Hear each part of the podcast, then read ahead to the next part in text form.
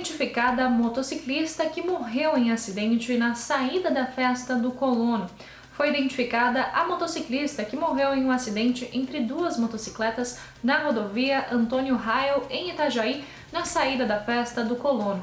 Mabel Johanna tinha 22 anos e morreu no local do acidente. Também na noite de domingo, um motorista atropelou quatro pessoas da mesma família na saída da festa. Ele estava embriagado e acabou preso.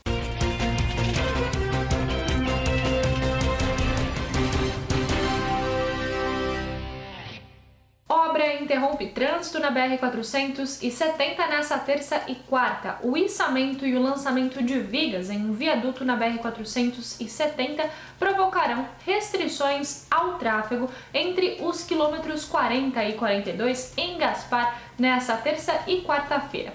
As interrupções serão intermitentes, das 7 às 17 horas. O trânsito será interrompido nos dois sentidos em períodos de 15 e 30 minutos em dois pontos da rodovia.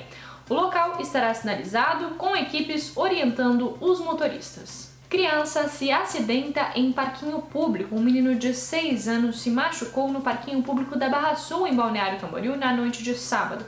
Ele sofreu um corte na cabeça causado pela ponta de um prego que estava embaixo de um dos brinquedos. A mãe da criança denunciou que, após o acidente, a prefeitura apenas colocou uma fita para indicar as tábuas soltas. Segundo o município, os reparos seriam feitos em breve após uma vistoria. Esses foram alguns dos destaques desta segunda-feira aqui na região. Confira mais em diarinho.net.